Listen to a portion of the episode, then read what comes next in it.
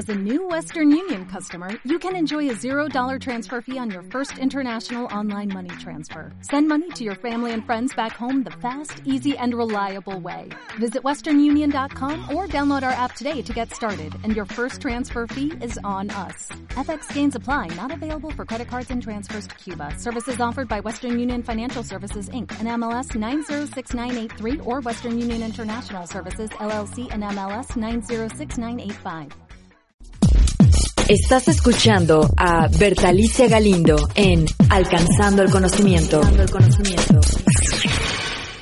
Bienvenidos al podcast de Alcanzando el Conocimiento. En este programa del 19 de mayo de 2022 les tenemos una entrevista con el escritor Armando Bartra, quien nos va a hablar sobre su libro Exceso de Muerte. Acompáñanos. Bienvenidos a Alcanzando el Conocimiento. Tengo el gran gusto de volver a conversar con Armando Bartra, pues él es un gran escritor, pero también un pensador. Eh, y bueno, pues hoy nos va a hablar de algo muy interesante. Antes que nada, bienvenido. Gracias por estar aquí con nosotros, Armando. Hola, buenos días, buenas tardes ya casi, Berta. Este, pues una vez más estoy aquí con mucho gusto tratando de decirle a quienes están al frente de este medio que hay un libro, un libro nuevo, un libro mío, un libro que hubiera querido no tener que escribir, pero que tuve que escribir porque trata de la pandemia.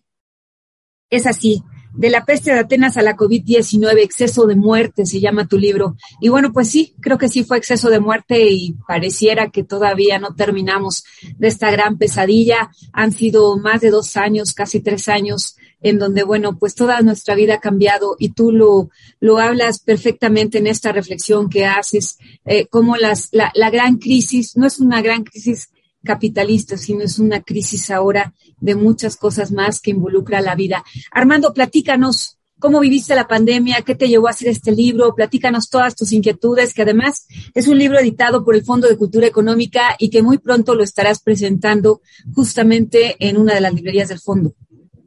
Así es, así será. Y lo voy a presentar, y no es casual, voy a tomar esto como gancho para decirlo. Eh, voy a presentar en la, una librería de la Ciudad de México del Fondo de Cultura que es la Rosario Castellanos, que está en, la colonia Condesa.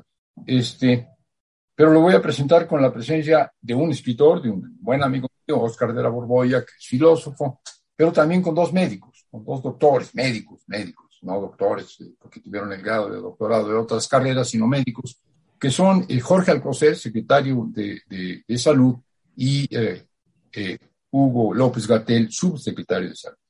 Dos personajes que han tenido que ver pues muchísimo en esta pandemia. ¿Por qué? Porque un libro, un libro de, en todo caso, historia, eh, reportaje, filosofía política, sociología, como es el mío, eh, eh, sugieren la presentación, la presencia de dos médicos que además son funcionarios del sistema de salud mexicano. Porque de lo que estamos hablando es precisamente de esto, de una enfermedad de la magnitud, de una magnitud tal que nos obliga, por un lado, a un esfuerzo médico eh, eh, extraordinario, como el que la humanidad entera, todos los países, bien o mal, han hecho, pero nos obliga también a una reflexión que va más allá de la medicina, que tiene que ver con la fragilidad humana, que tiene que ver con el hecho de que, como tú dijiste, durante dos años, dos años y medio, nos hemos enfrentado a una situación que todavía no termina, que nos ha transformado. ¿Cómo es que nos ha transformado? ¿Qué tan en serio y profundamente nos ha transformado? Eh, no únicamente el encierro, no únicamente la sana distancia, no, son, no únicamente quédate en casa, no únicamente la pérdida del patrimonio, la pérdida del empleo, la pérdida de ingresos, no únicamente eh, eh, el peso específico que sobre las mujeres ha tenido esta pandemia, que tuvieron que ser maestras y enfermeras porque tienen hijos, tienen enfermos en casa, no solo eso, sino lo que representa para todos y todas el hecho de saber, lo sabíamos, pero ahora es patente y ahora nos amenaza y nos atañe día y noche que somos mortales, que somos frágiles, que somos eh, eh, eh, seres para la muerte. Ya lo sabíamos, yo sé que me voy a morir y no duraré mucho, tengo 81 años, esto lo sube siempre conforme avanzaba mi edad, pero ahora es diferente. Ahora la muerte se me presenta como un tsunami, como una avalancha de muerte. La, la parca está en todos lados, está día, tarde y noche. La parca se lleva a mis amigos, amenaza a mis familiares, multiplica el número de muertos en mi ciudad, en mi país, en el mundo. Y esto nos obliga, repito, a reconocer algo que, estaba escrito y que todos sabíamos, nadie lo ignoraba. Somos frágiles, somos seres para la muerte, no solo los individuos, la humanidad misma no tiene garantizada su permanencia, su eternidad en este mundo, pero esto ahora hay que asumirlo y asumirlo es complicado porque no es algo que vamos a combatir, no podemos enfrentarnos a la muerte, la muerte es algo que va a venir, la muerte no es algo que podamos combatir, ni siquiera podemos compartir, vamos a la muerte solos, eh, y la enfermedad es parte de este camino hacia la posible muerte, y frente a eso necesitamos una integridad eh, moral, espiritual, no solo física, de la que quizás carecíamos porque nos habíamos olvidado de que estas cosas suceden. Y el libro se ocupa de esto, pero no solamente de lo que está pasando aquí y ahora. Sobre se ha escrito mucho, bastante, y se escribe y se seguirá escribiendo, sino cómo vivieron experiencias semejantes hace 2.500 años, Grecia, o cómo vivieron este, los 600 eh, del siglo del milenio pasado en Londres, la Gran Peste, o cómo lo vivieron hace 100 años, apenas 100 años, con la, la influenza, la influencia, eh, dijeron española, en realidad se originó en Estados Unidos se trasladó luego a Europa, la influenza que se llevó a 100 millones de personas hace, hace un siglo. Y en este caso me acerco a escritoras que enfermaron y sobrevivieron, como Catherine Ann Porter, como Virginia Woolf. Eh, ¿Por qué hablo de ellos? para apartarme de la circunstancia inmediata, para no hablar de lo que está pasando hoy en mi país, en mi ciudad, en mi mundo, no, precisamente para encontrar el diálogo con quienes padecieron algo parecido a lo que yo padezco, ¿no? Hablar con tus líderes es hablar con alguien que, como yo, como mi vecino, como mi familiar, como mi amigo, mi amiga, están viviendo algo muy parecido. Tucídides se enfermó de la peste, Tucídides estuvo a punto de morir, Tucídides no sabía qué iba a pasar ni con él ni con sus eh, eh, amigos que vivían en Atenas, Tucídides tuvo que escribir sobre esa enfermedad porque había que dejar constancia de ella, no solo a los médicos para que supieran lo que pasaba, sino también a los demás seres humanos para que supieran lo que le había pasado a una ciudad, la orgullosa Atenas, la, mayor ciudad cultural, política, económica del mundo, que de pronto se sentía golpeada por un enemigo invisible que era una pandemia. Estas experiencias, hace dos, 2.500 años o menos, son experiencias que hay que compartir, porque nos, está, nos están llamando a, a reflexionar y ellos nos hablan como, como contemporáneos a pesar del tiempo que nos separa. Armando, haces justamente esta reflexión a través de los años, una reflexión muy filosófica, muy profunda, y entonces llegamos a ver que la incertidumbre que acompañaba a, a los griegos es la misma que acompañó en, eh, hace 600 años con la peste, eh, la peste bubónica y después con la peste española y después ahora. Es la misma incertidumbre que tuvimos estos casi tres años de pandemia en que no sabía, no sabíamos qué iba a pasar y que a la fecha seguimos hoy viendo que está cerradas, bueno, apenas acaban de volver a abrir las, los, los, mercados en Shanghái y demás, pero estaban cerradas todas las, las, los comercios y, y, no podían salir la, la gente en, en, China. Y estamos pensando que la pandemia va a volver y que todavía y que viene otra en enero la tuvimos, tuvimos el Omicron y entonces va y viene y entonces es esta incertidumbre que no se sabe a ciencia cierta ¿qué va a pasar? creo que es la palabra clave, que bueno, que así lo recoges, está en el libro y, así lo vivimos, pero hay que pensarlo así. Incertidumbre. Si no sabemos qué va a pasar, como tú concluiste tu reflexión, no sabemos qué va a pasar. Y no sabemos qué va a pasar, de saber.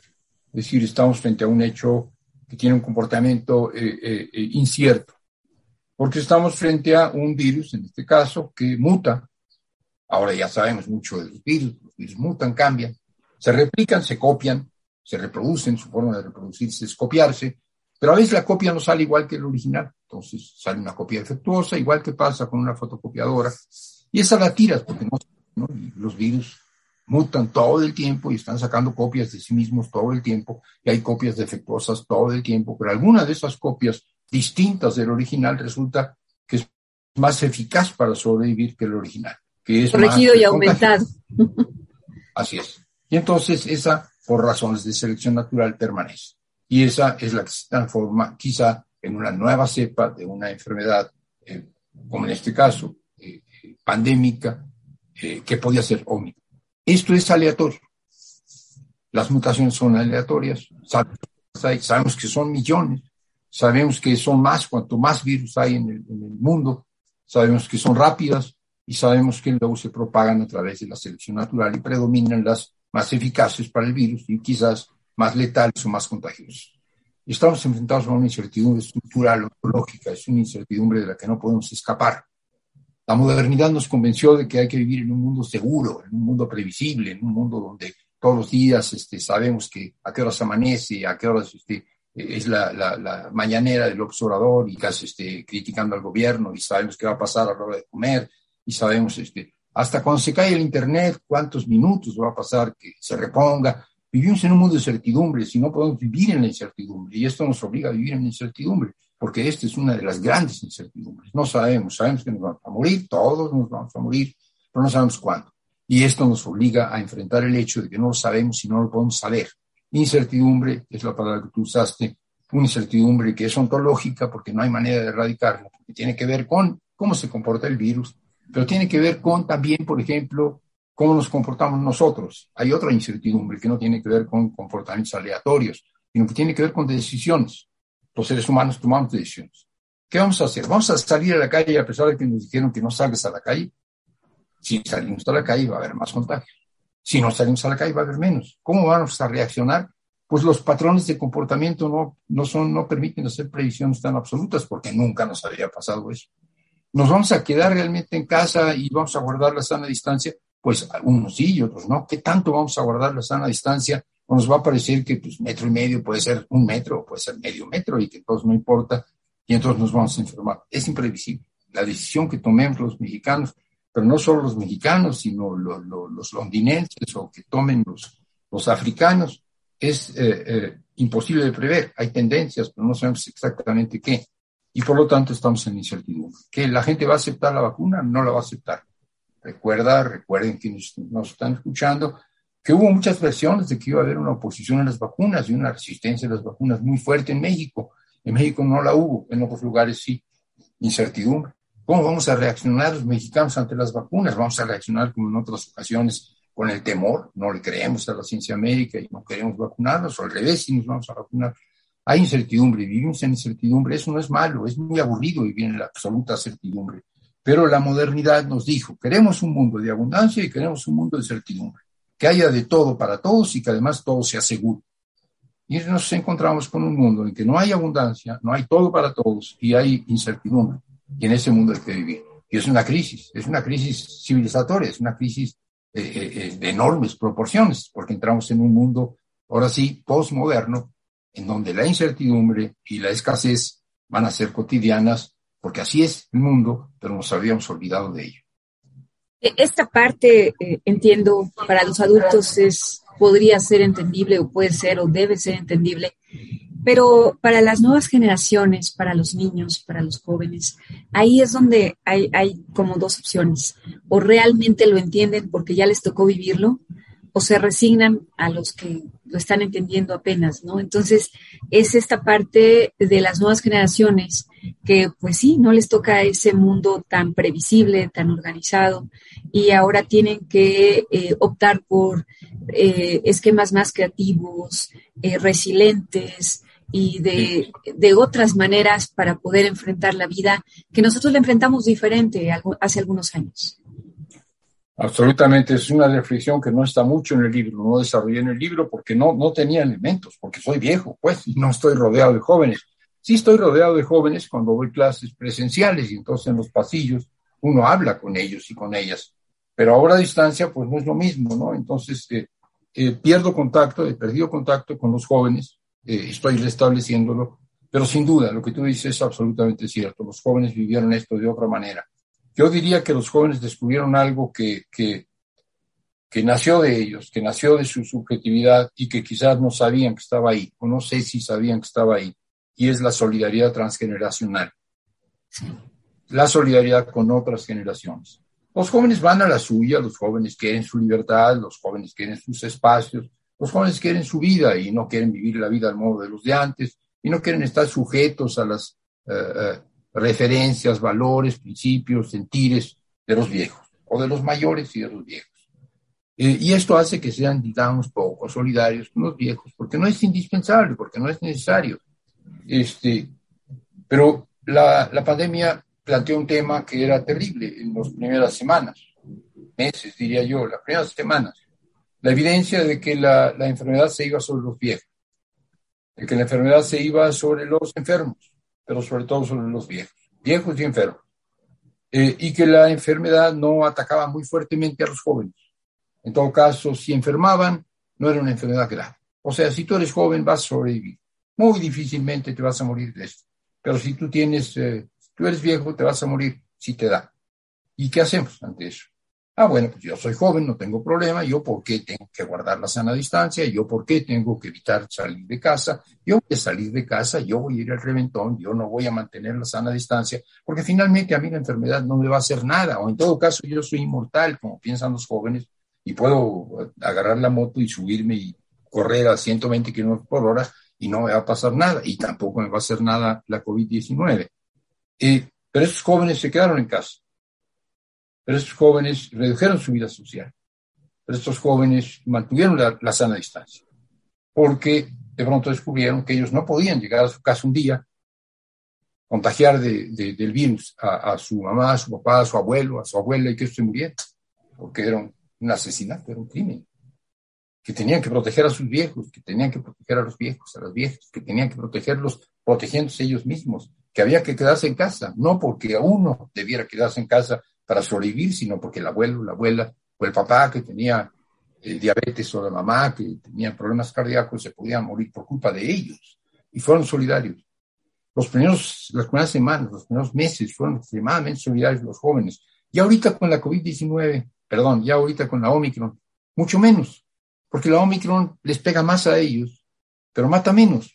Entonces, pues ya les vale, perdón por la expresión, pero sí, los jóvenes están mucho más socializados, están mucho más eh, eh, eh, en la convivencia intensa, etcétera, porque saben que ahora es contra ellos y que no es muy grave y que van a sobrevivir y que los viejos están vacunados y que los viejos no les está pegando fuerte, no se están muriendo los viejos. Entonces, ahora sí los jóvenes somos libres otra vez.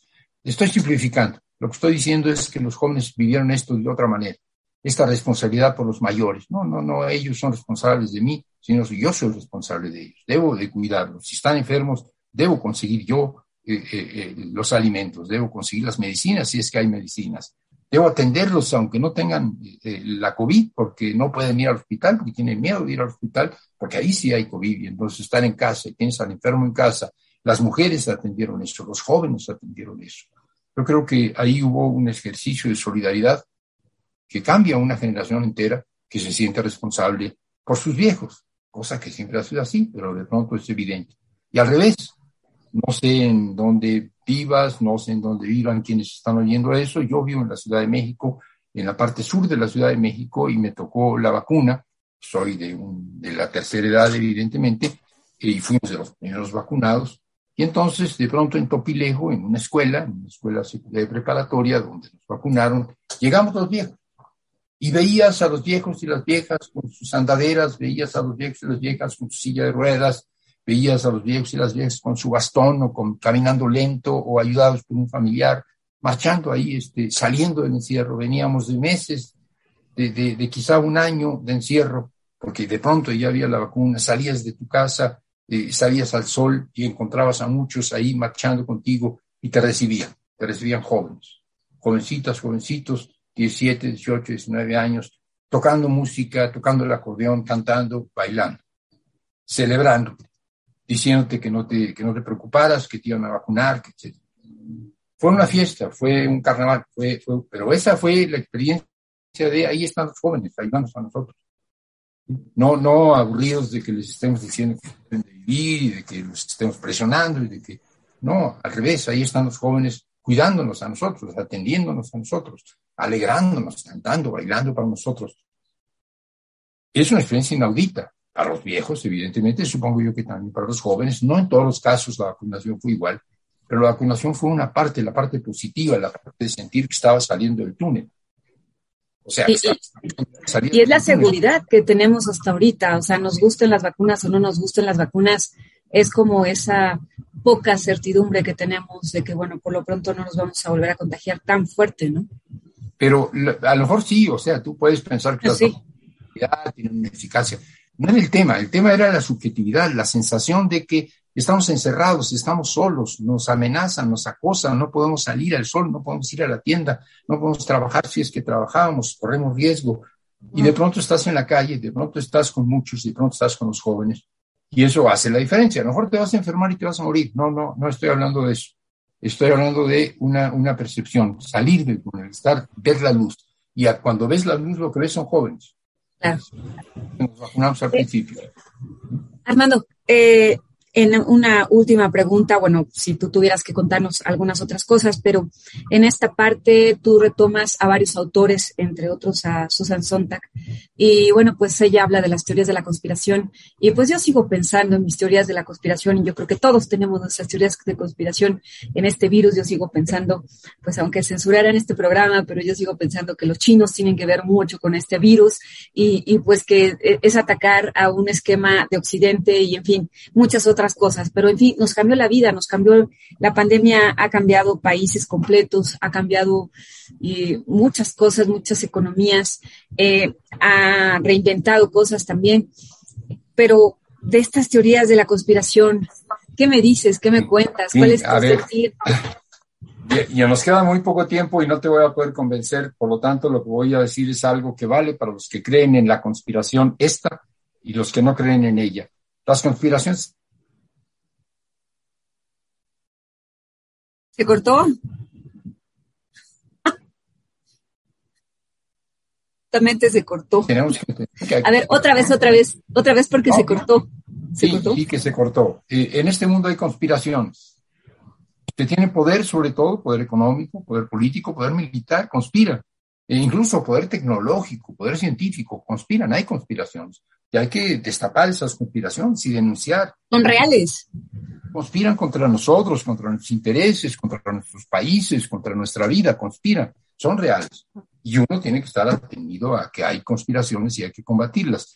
Pero no puedes vivir en la paranoia y no puedes transformar la teoría de la conspiración, conspiraciones efectivas y reales, en una explicación que te tranquilice.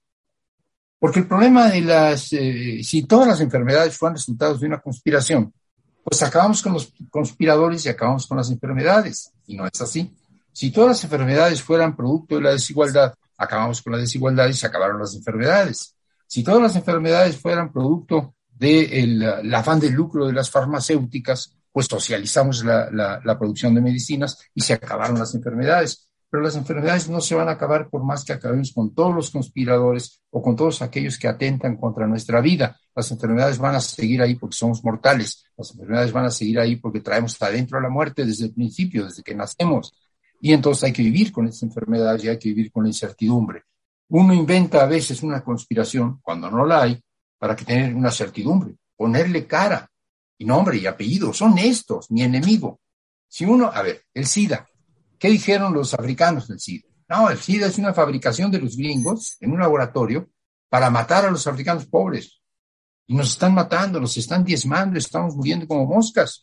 Eso dijeron los africanos del SIDA. ¿Y qué dijeron los gringos y en general el mundo occidental? Lo que pasa es que los pinches negros africanos conviven con los monos y se los comen. Y entonces eso es lo que provoca que trasladen enfermedades. Son los salvajes que provocaron la enfermedad. No, son los civilizados los que provocaron la enfermedad. Unos y otros recurrieron a la teoría de la, conspiración, pero el SIDA no es resultado de un producto de laboratorio, ni tampoco resultado de que los africanos sean particularmente este, eh, amistosos con los monos, sino es algo que se comprobó años después, una, una zoonosis, es decir, el, el, salto de, una, de un virus que estaba en los monos a los seres humanos que hubiera ocurrido de todos modos. Entonces, unos y otros buscar culpables.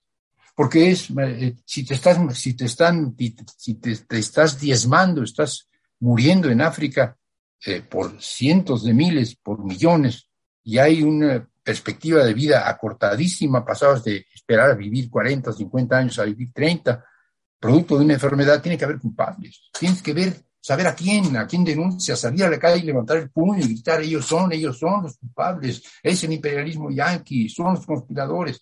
Y si tú eres estadounidense y vives en una sociedad tranquila y, y tenías relaciones sexuales libres porque usabas condón y porque había eh, pastillas eh, para evitar el embarazo y porque había penicilina y que te curaba las enfermedades venéreas, entonces había libertad sexual y de pronto hay libertad sexual y ya no puedes acostarte con quien quieras y ya tienes que usar condón. Alguien tiene la culpa de esa fregadera que me ha quitado parte de la vida. Bueno, alguien tiene la culpa. Los homosexuales, claro, sí, las prostitutas, claro, sí, ah, no, los negros africanos, claro, sí. Todos buscamos conspiradores. A veces hay conspiraciones, hay que destaparlas y hay que combatirlas pero no inventemos conspiraciones para no enfrentar las cosas que son. Y las cosas que son, en este caso, la pandemia es una enfermedad, una enfermedad que nos pone en riesgo cada uno de nosotros, que la humanidad entera, y hay que vivir con ella, con angustia y con incertidumbre. No esperar que va a venir un tiempo de certidumbre otra vez, no va a venir. La humanidad vive en incertidumbre y podemos ser felices, y creativos y constructivos, vivir muchos años en la incertidumbre. Si queremos negar la incertidumbre o buscar conspiradores, nos vamos a equivocar. Y si nos equivocamos, entonces el futuro va a ser peor que el pasado. Ojalá que no suceda. Ese libro es un aporte a estas reflexiones que me has permitido hacer, Berta, Alicia. Gracias. Armando, pues muchísimas gracias. Muy interesante siempre platicar contigo y ojalá podamos estar en la presentación que vas a hacer el próximo jueves en el Fondo de Cultura Económica.